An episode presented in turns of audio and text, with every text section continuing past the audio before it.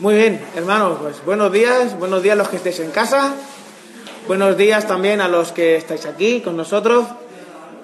Y hoy quería daros eh, una especial bienvenida a algunos hermanos o personas que nos, nos visitan. Bienvenida, hermanita, por acompañarnos. Y felicidades. ¿El qué? ¿Qué pasa? Ahora sí se oye. Decía, no se me oye nada. Muy bien. eh, que lo que estaba diciendo, que menudo regalo habéis tenido, sobre todo también para, para el papá, ¿no? ¿Verdad? Irene está con nosotros. Muy bien. Ya cuando tú subas, Juan, para la predicación ya nos dirás algún, un poco el parte médico. Yo, en principio lo que sé están perfectamente. Ya tú nos dirás algo más. Con orgullo y la baba cayéndose, menos mal que tienes la mascarilla, que si no, madre mía. Bien, y también quiero dar la bienvenida a Marian, em- eh, amiga de, de, Ana. Uf, perdonadme que estoy con la cabeza hoy fatal, ¿vale? De Ana. Y para, eh, para continuar con la bienvenida, quería leeros un salmo que es muy chulo, que dice así. Lo, estoy leyendo en una versión diferente, ¿vale? A ver si lo identificáis. Dice, el Señor es mi, es mi pastor, nada me falta. En verdes pastos, ¿eso qué es? ¿El Salmo 5, Manuel? Ah, el 23, vale. En verdes pastos me hace descansar, junto a tranquilas aguas me conduce. Me infunde nuevas fuerzas, me guía por sendas de justicia por amor a su nombre. Aun si voy por valles tenebrosos, no temo peligro alguno, porque tú estás a mi lado. Tu vara de pastor me reconforta. Dispones ante mí un banquete en presencia de mis enemigos. Has ungido con perfume mi cabeza y has llenado mi copa a rebosar. La, bo- la bondad y el amor me seguirán todos los días de mi vida y en la casa del Señor habitaré para siempre. Este salmo, eh, yo sé que se ha usado para momentos un poco tristes y tal, pero independientemente de eso, este salmo nos habla de lo maravilloso, lo grande, lo impresionante que es Dios y lo magnífico que es poder disfrutar solamente de su presencia, de estar con Él, solamente de estar con Él. Y los beneficios que, tiene, que recibe uno por estar simplemente con Él.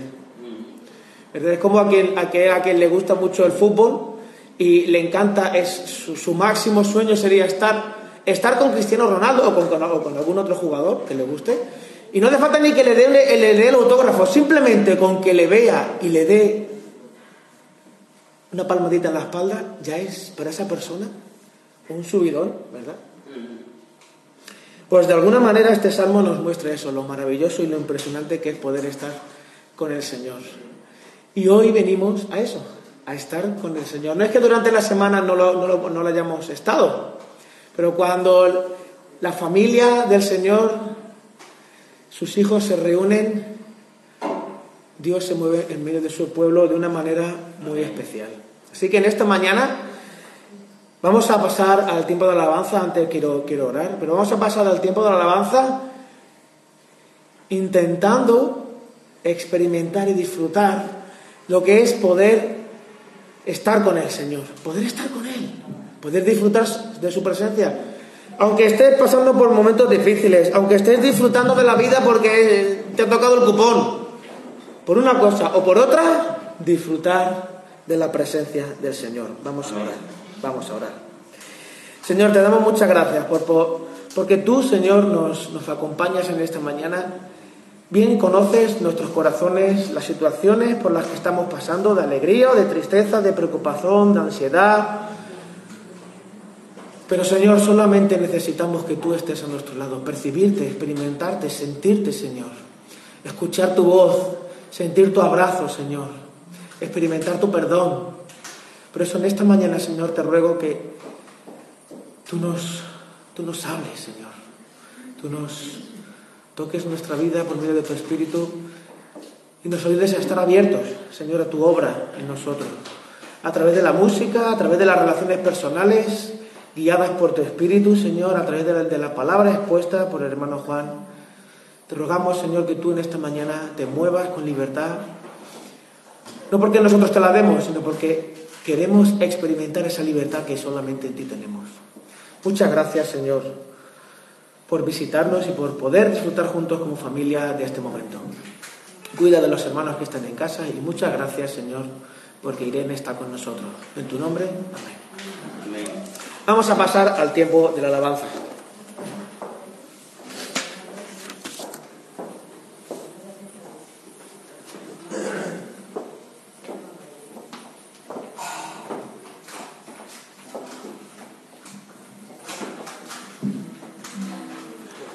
vamos a poner en pie.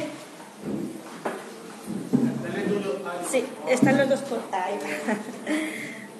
No, que más corto.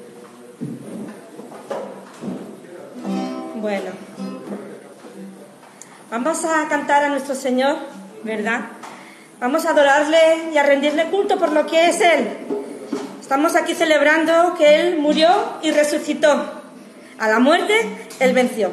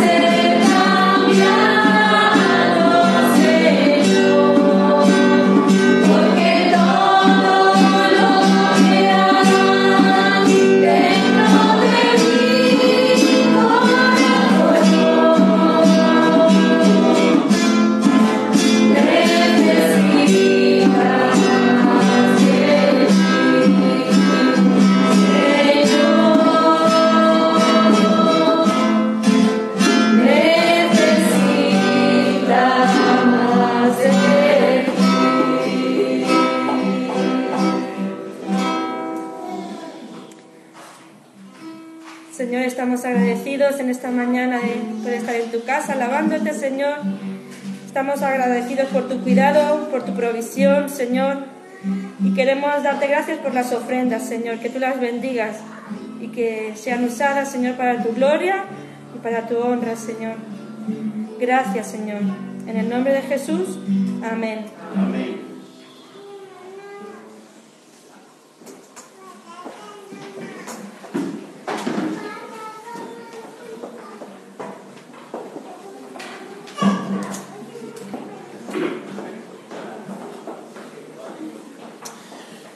Bien, hoy va a predicar nuestro hermano Juan y le damos la, bienvenida para que él tome su lugar.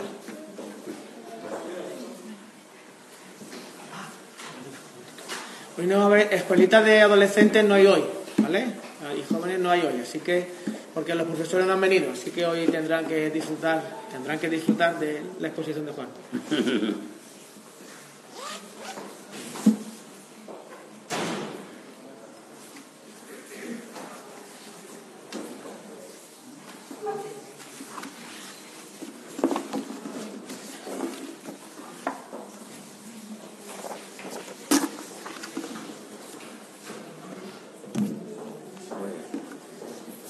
Bien, de forma muy, muy breve, eh, siguiendo las indicaciones del pastor, eh, ayer aproximadamente serían las 10 de la noche, eh, nacía a este mundo nuestra nieta y la hija de David y Ingrid, Irene. todo ha ido bastante bien, muy rápido, desde desde que entró en el hospital hasta que dio a luz, todo fue muy rápido. Eh, Ingrid está contenta, está feliz eh, de que no se haya alargado tanto el, el, alumbramiento. La, la, niña creo que mide 51 centímetros y ha pesado 3 kilos 590 gramos. Eh, la niña se ve grandecita y, tanto la, y tanto la madre como la niña, pues también, gracias a Dios. Y me imagino que también por los, por los grupos que tenéis aquí en la iglesia, pues estaréis informados por parte de, del padre de, David ¿eh? y estaréis informados de cómo está evolucionando todo y estamos contentos, estamos felices y agradecidos a Dios por esta nueva bendición que Él derrama sobre la vida de nuestros hijos y también sobre la vida de, los abuelos, que creo que, es importante también eh, en estos tiempos. Eh, me gustaría eh, hablaros hoy en, esta, en esta mañana sobre algo importante que debemos de recordar en estos tiempos tan difícil y complicado que nos ha tocado vivir. Y es que si nuestra confianza, si nuestra confianza no está puesta en Dios, fracasaremos. Ya es casi imposible. Vamos a esperar un par de minutos.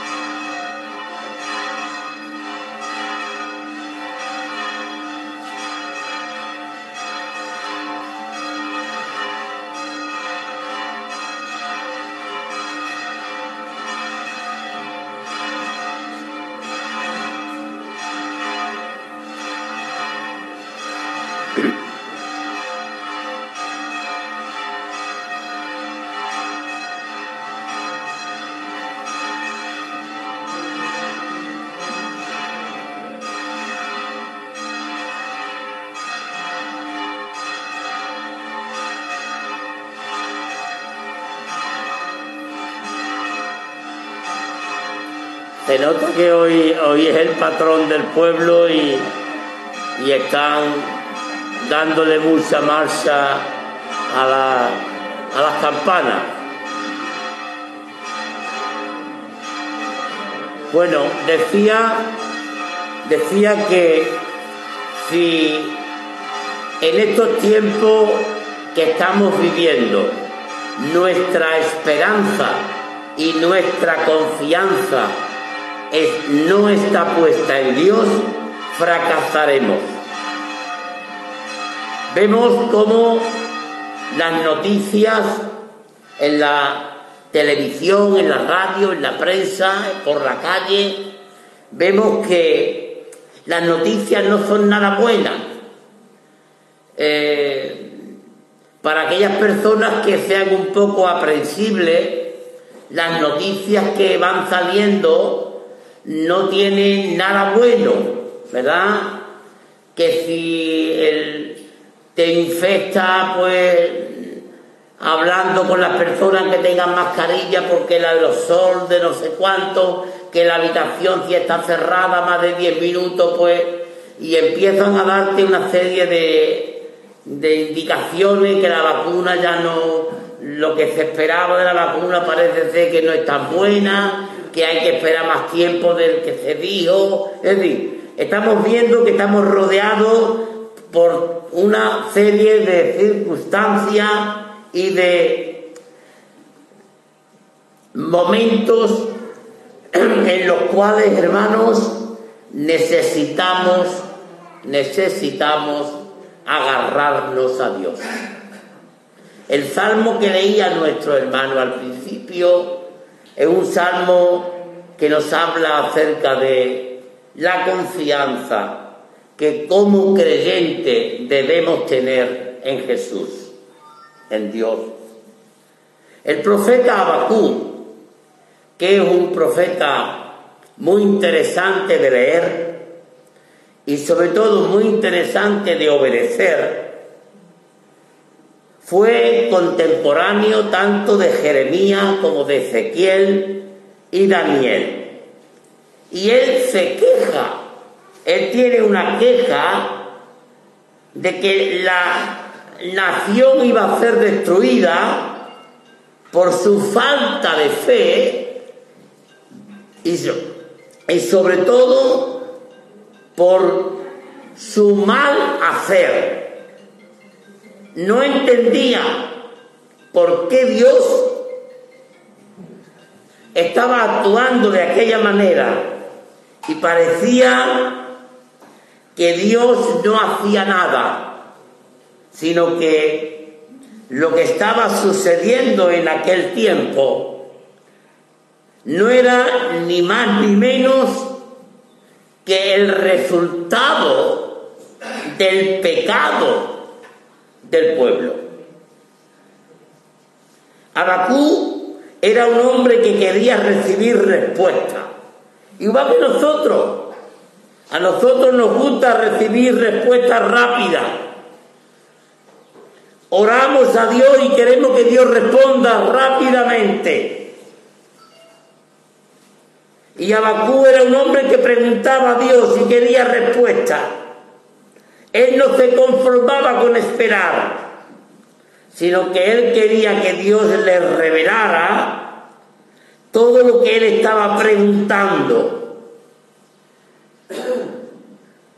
Sin embargo, Dios le ofrece a él un don maravilloso y es que la justicia de Dios se alcanza solo por medio de la fe.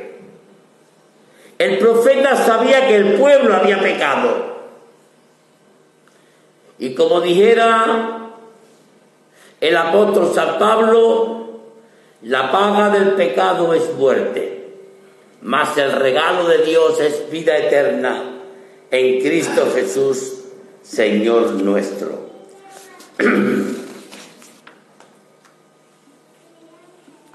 Dios hará bendiciones en nuestra vida cuando nuestra vida sea una vida renovada. Dios no pone flores frescas en jarrones sucios. Si nosotros, hermanos, deseamos ver la bendición de Dios en nuestro hogar, en la iglesia, en la ciudad donde estamos,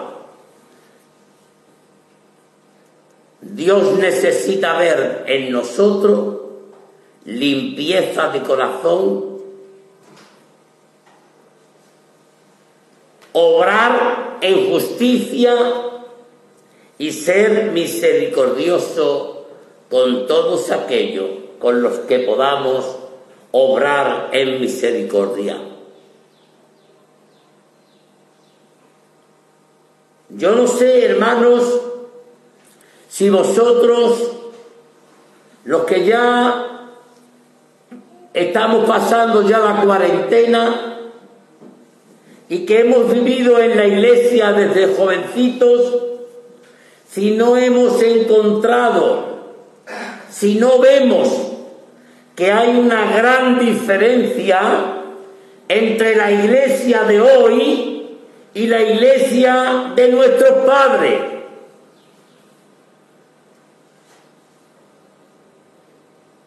Yo creo que sí.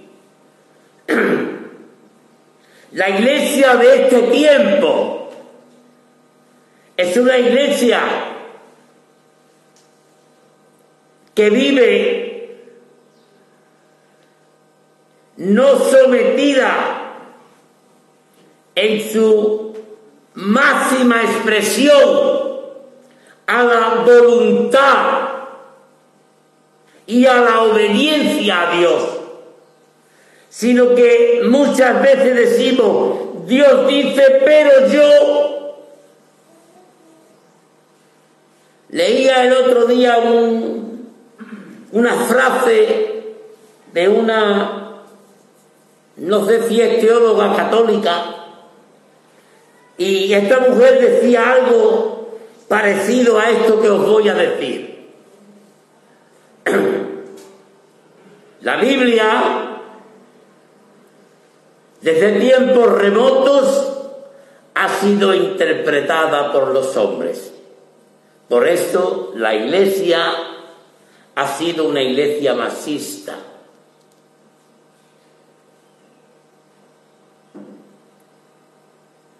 Por eso la iglesia es una iglesia masista, porque ha sido una, una, iglesia que ha sido interpretada la Biblia por hombre.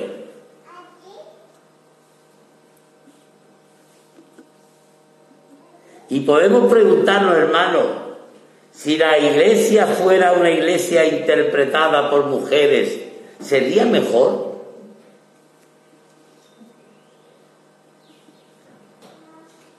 ¿Habría más obediencia a Dios si la interpretación de la Biblia se hiciera desde el prisma de la mujer?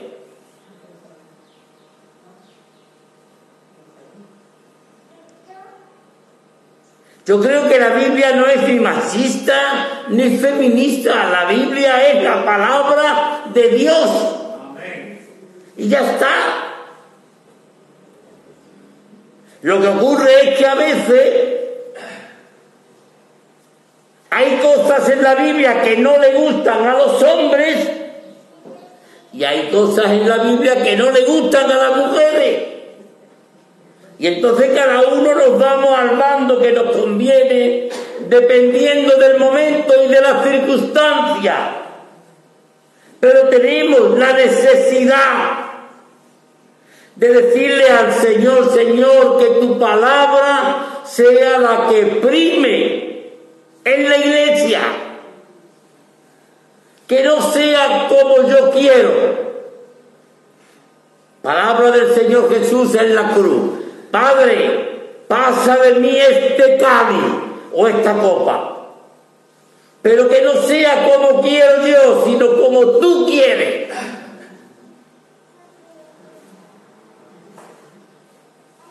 ¿Cuántas veces, hermanos, estamos orando a Dios?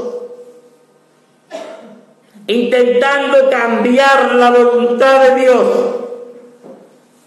intentando modificar los planes de Dios, cuando lo que tendríamos que hacer es decirle, Señor,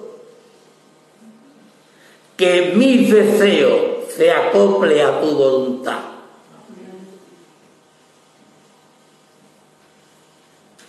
Nosotros creemos, hermano y hermana, que lo que Dios tiene preparado para nosotros es lo mejor.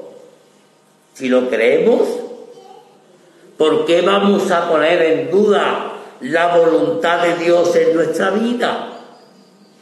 ¿Por qué? Nosotros necesitamos, hermanos y hermanas, necesitamos ser pámpanos, unidos, agarrados a esa vida verdadera que es el Señor. Porque unos pámpanos que no están bien agarrados y cimentados en la vida verdadera no dará buenas uvas y como consecuencia no dará buenos mostos ni buenos vinos. Necesitamos, por tanto, estar agarrados, cimentados y fortalecidos en lo que la palabra de Dios enseña. Y Abacú, este hombre de Dios, llegó a decir estas palabras maravillosas que nos debe servir a nosotros de reflexión en esta mañana y es que Dios está por encima de todas las cosas.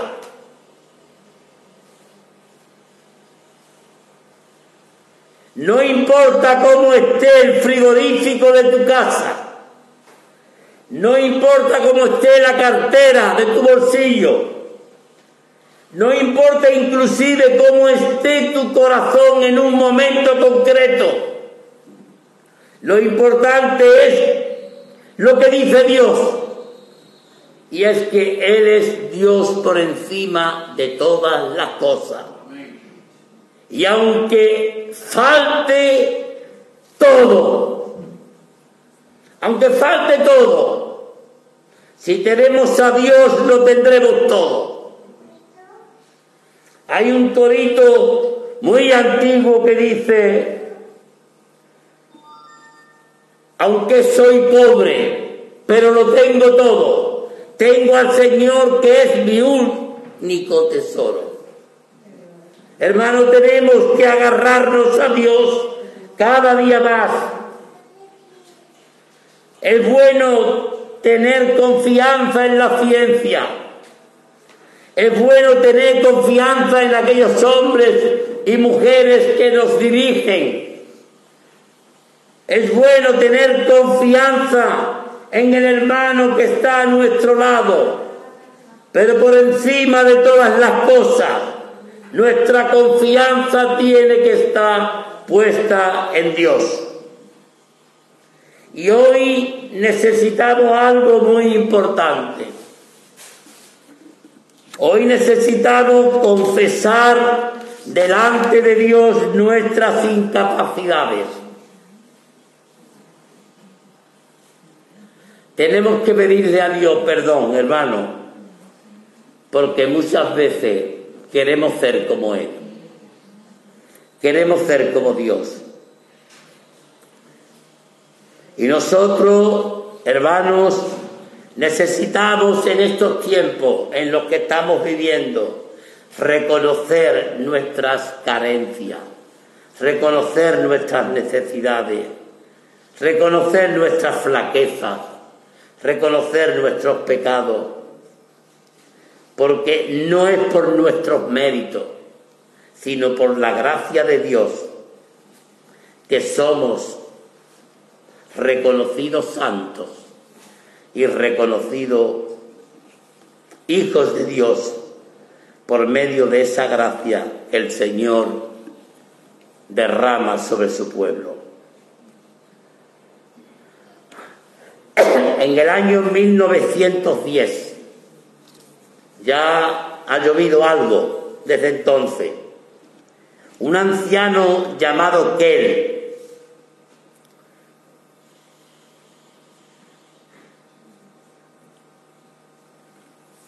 se levantó en medio de la iglesia llorando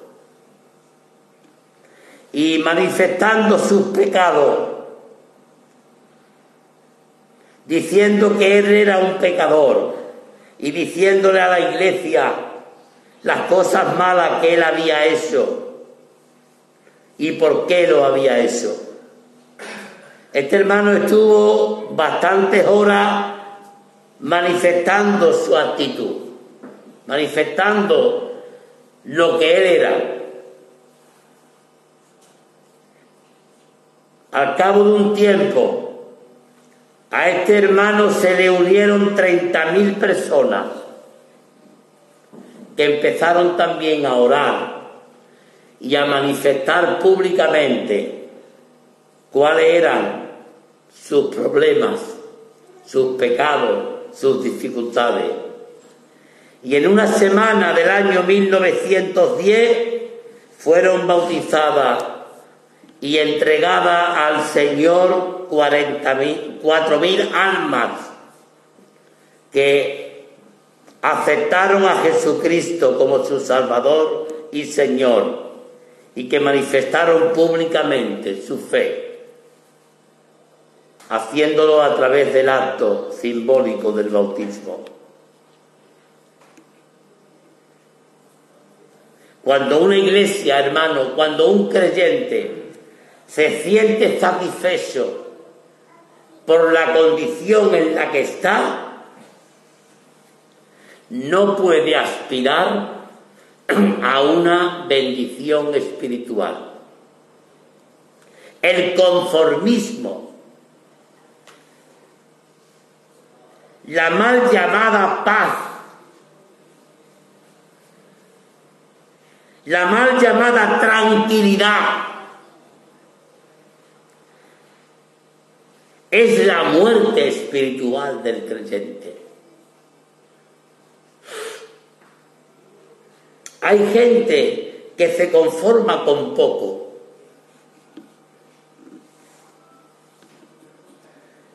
Cuando una persona se conforma con poco. Está demostrando la calidad de la misma.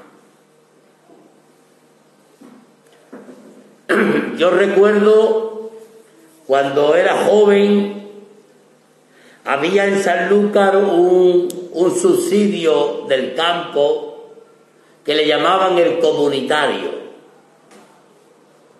Yo llegué a cobrarlo muy pocas veces, porque no me sentía cómodo sentado en una cuneta esperando que llegara un listero, un hombre que iba con unas listas y que iba nombrando a la gente y le ponía una cruz.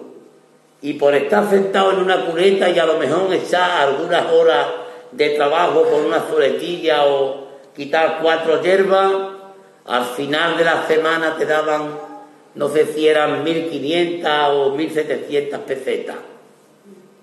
Y para poder conseguir este dinero, la gente del campo, es verdad que lucharon y se enfrentaron a la Guardia Civil y se enfrentaron a los poderes establecidos, es verdad, pero no llegaron a más, se conformaron en eso Mucha gente se conformaron a eso.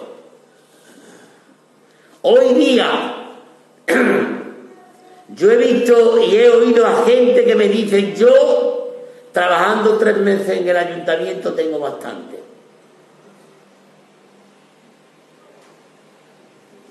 Yo me conformo con poco, con trabajar tres, meses en el ayuntamiento y luego cojo el paro, cojo la ayudita, no sé qué, no sé cuánto, y yo ya me conformo con esto. Esto está provocando que a nuestra tierra las empresas no solamente no vengan, sino que las que hay se van. Porque la gente se conforma. Y el Señor dice en su palabra, no os conforméis a este siglo, sino transformaos por medio de la renovación de vuestro entendimiento, para que comprobéis cuál sea la buena voluntad de Dios, agradable y perfecta. No te conformes simplemente con recitar por la mañana el Padre Nuestro o una oración que tenga ya medida y trabajada en tu mente. No te conformes con eso. Lee la palabra por la mañana y si puede léela por la tarde y si puede léela por, por la noche. Lee la Biblia, ora, pide perdón a Dios. Si te es posible, pide perdón a las personas a las cuales le has cometido algún hecho que no es correcto. Y cuando tú hayas hecho esto, cuando yo haya hecho esto, la bendición de Dios vendrá sobre nuestra vida. Y el Señor avivará su iglesia. Y el Señor avivará nuestras vidas. Si no tenemos leña, si no tenemos carbón, ¿cómo vamos a encender el fuego?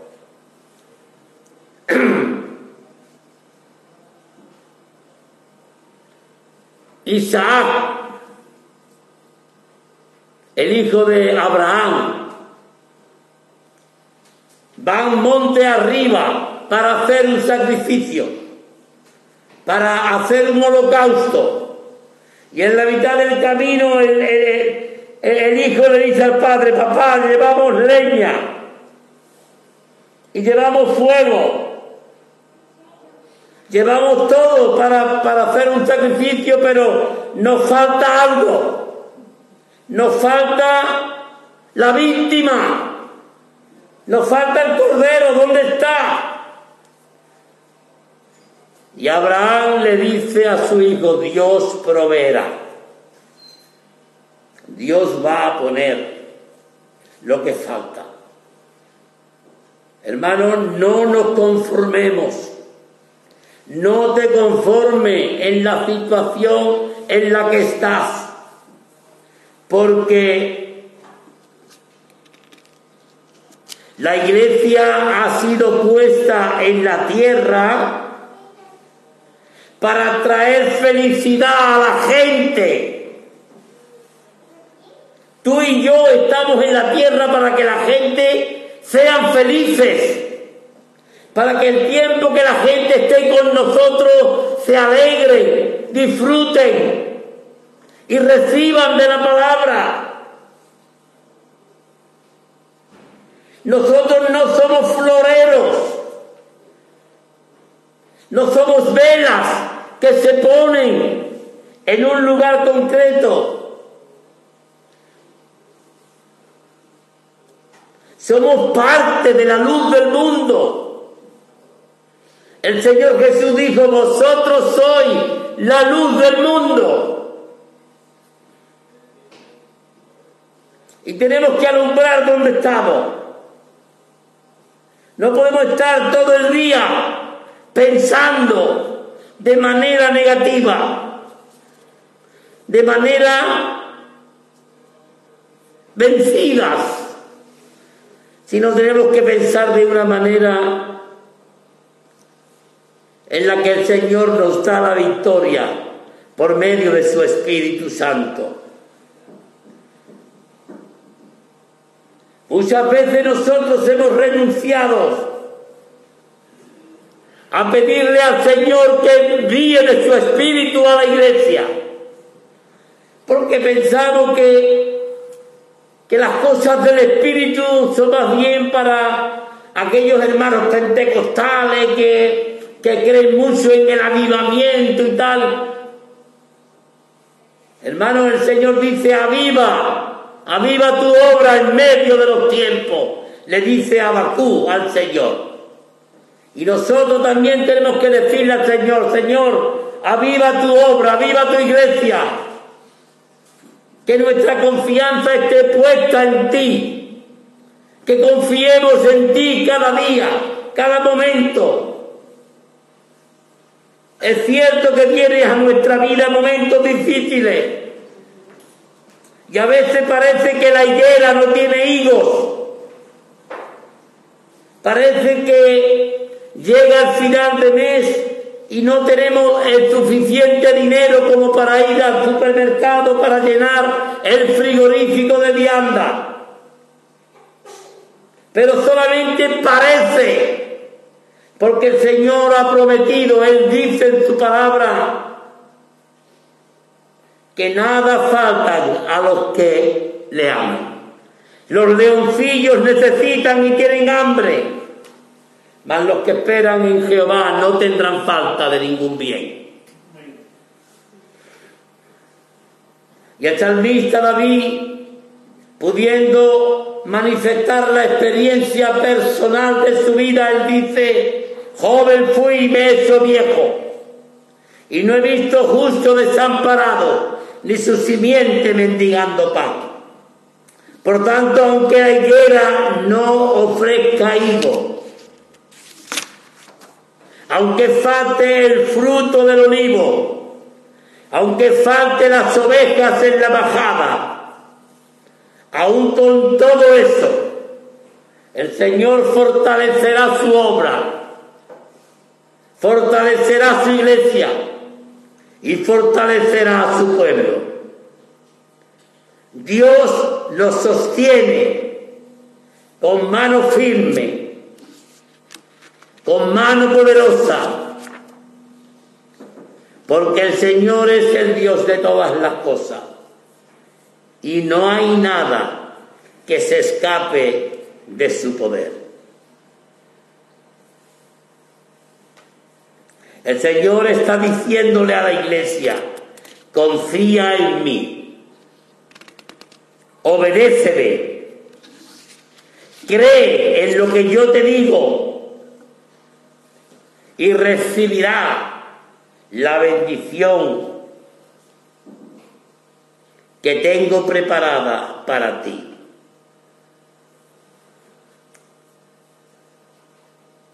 El salmista llega de fiestas palabras. Muchas son las aflicciones del justo, muchas, mas de todas ellas le librará el Señor.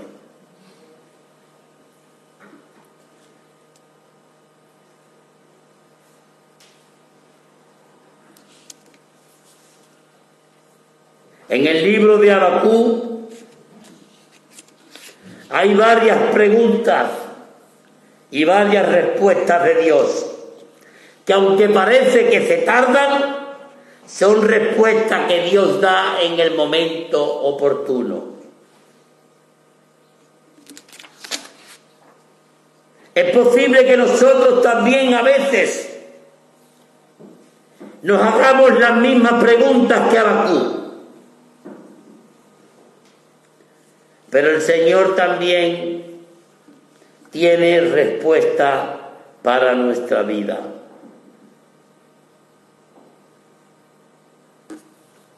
La alegría de la iglesia, el gozo de la iglesia,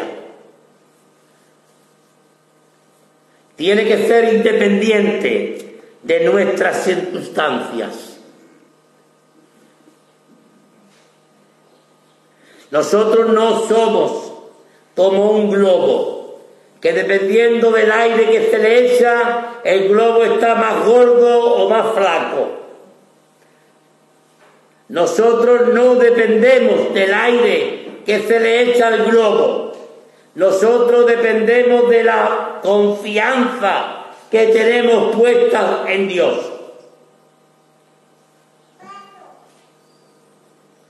En una ocasión el apóstol Pablo iba rumbo a Roma y cuando ya habían perdido todo, tipo de esperanza, exhortó a los que iban con él en la nave y les dijo, comer y recobrar ánimo, porque Dios me ha dicho que ninguno de los que vienen en la barca perecerá.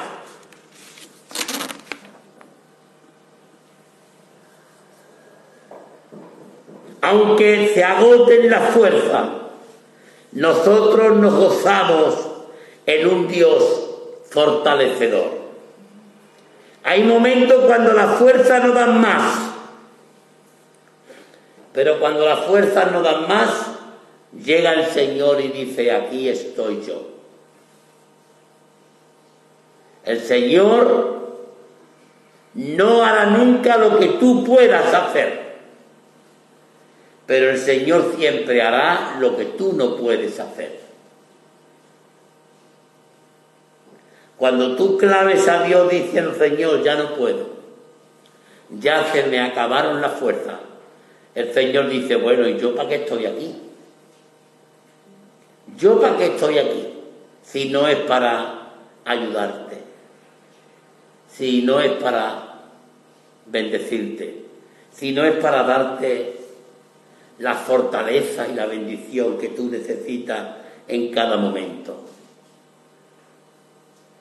Nosotros, por tanto, hermanos, pidámosle al Señor que avive su obra en medio de los tiempos y que en medio de los tiempos el Señor la haga fortalecer, porque nuestro socorro viene de Jehová, que hizo los cielos y la tierra.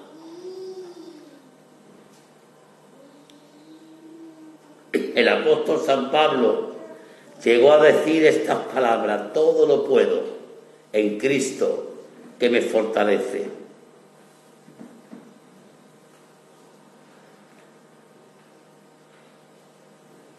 Tres cosas, hermano, que me gustaría que te llevara del culto en esta mañana para tu casa, que la puedas reflexionar, meditar, rumiar. Una de ellas es que si nuestro corazón no está limpio, las bendiciones de Dios no vendrán. No vendrán las bendiciones de Dios si tu corazón no está limpio. Si la obra de Dios no se ha efectuado en tu vida, necesita pedirle perdón a Dios y pedirle al Señor que Él haga de ti un hombre o una mujer nueva en medio de todos los tiempos. Y una tercera cuestión es que Dios quiere que tu obediencia y tu fe no esté puesta en las cosas de la tierra, ni en las cosas materiales, sino que tu obediencia y tu fe esté puesta en Dios. Dice el Señor que los que confían en Jehová son como el monte de Sión, que no se mueve, sino que permanece para siempre, como Jerusalén tiene monte alrededor de ella, así Jehová está alrededor de su pueblo.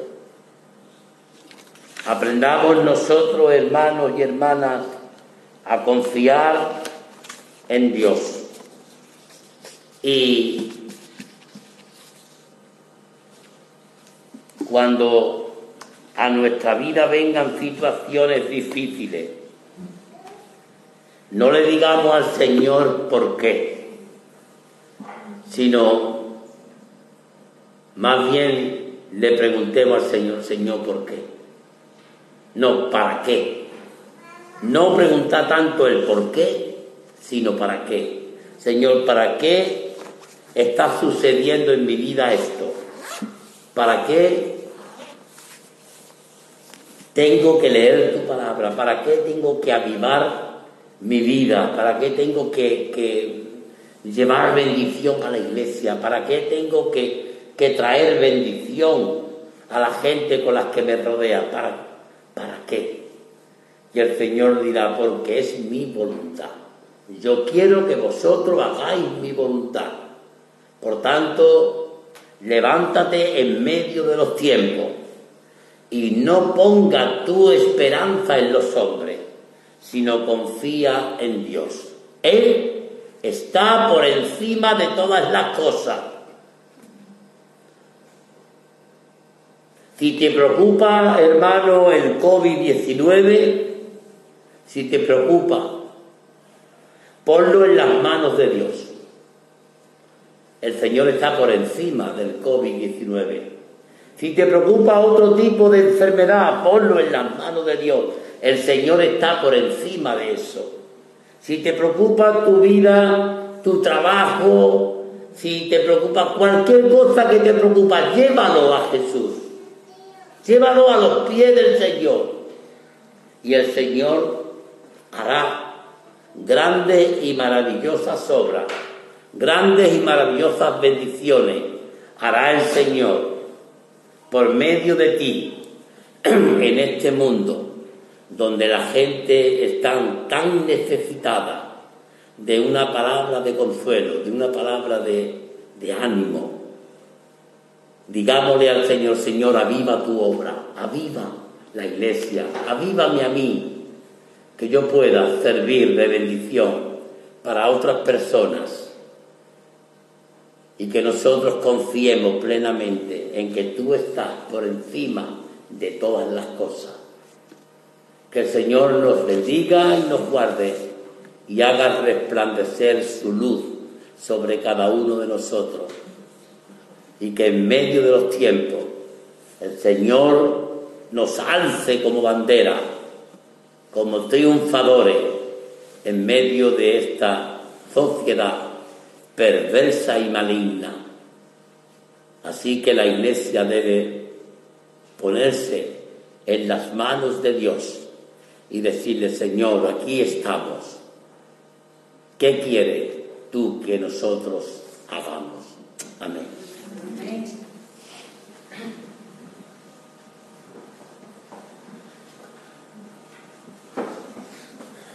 Muy bien. Y sí, es cierto, la iglesia, como dice la palabra, es columna y baluarte de la verdad. La iglesia, la iglesia, la iglesia que realmente sigue al Señor, la iglesia que ama al Señor y le sigue, es la iglesia que se circunscribe realmente a, a esas palabras de Pablo en Efesios columna y baluarte de la verdad.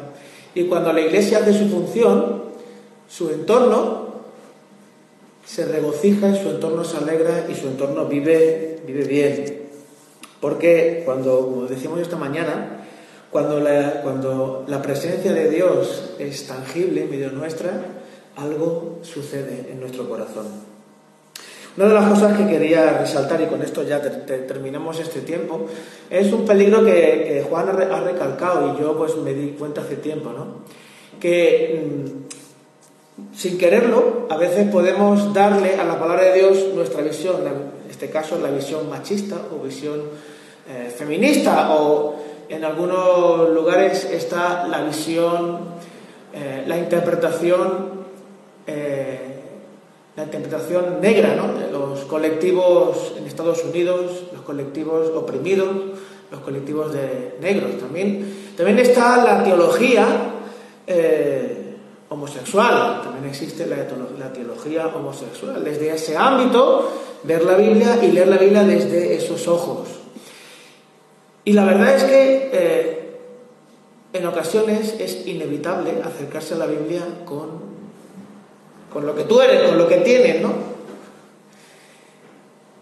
Y el, desafío está no tanto en que tú interpretes la palabra, sino que la palabra te interprete a ti y te muestre realmente quién eres y lo que necesitas de él. Porque aquí nadie, nadie se escapa. Por eso, eh, yo al principio aquí en la iglesia hacía más predicaciones temáticas y desde hace ya unos años, un par de años por ahí, mis predicaciones rara vez son temáticas, suelen ser, la mayoría de ellas, expositivas. Coger el que dice la Biblia de un texto y exponerlo. Exponer lo que dice la Biblia. Es la mejor manera de no. Es una manera en la que yo me resguardo a mí mismo y procuro también resguardar a la iglesia de decir cosas que son topicazos, que son eh, más bien expresiones de la cultura que lo que realmente dice la palabra de Dios. Porque cuando uno conoce la palabra de Dios es capaz de interpretar su cultura desde los ojos de la palabra de Dios. Cuando uno conoce un billete de 50 euros verdadero y lo conoce bien, llega a tu mano un billete falso y del tiro lo identificas. No hace falta que conozcas todas las formas en las que se... Eh, no se, se manipula un billete o se hace un billete falso. No hace falta que lo conozcas porque cada día salen formas nuevas. Lo que tú necesitas saber es la verdad. Conocer bien la verdad. Y en el momento que conoces la verdad, la verdad te libera de todas aquellas cosas que son falsas. Porque la iglesia es columna y baluarte de verdad. Así que vamos a, vamos a orar. Vamos a orar y, con esto vamos a dar la finalización al tiempo de, la, de la predicación, al tiempo de la exposición de la palabra. Voy a Voy a pedir a nuestra hermana Ana María, por favor, si puede despedir este tiempo con una oración.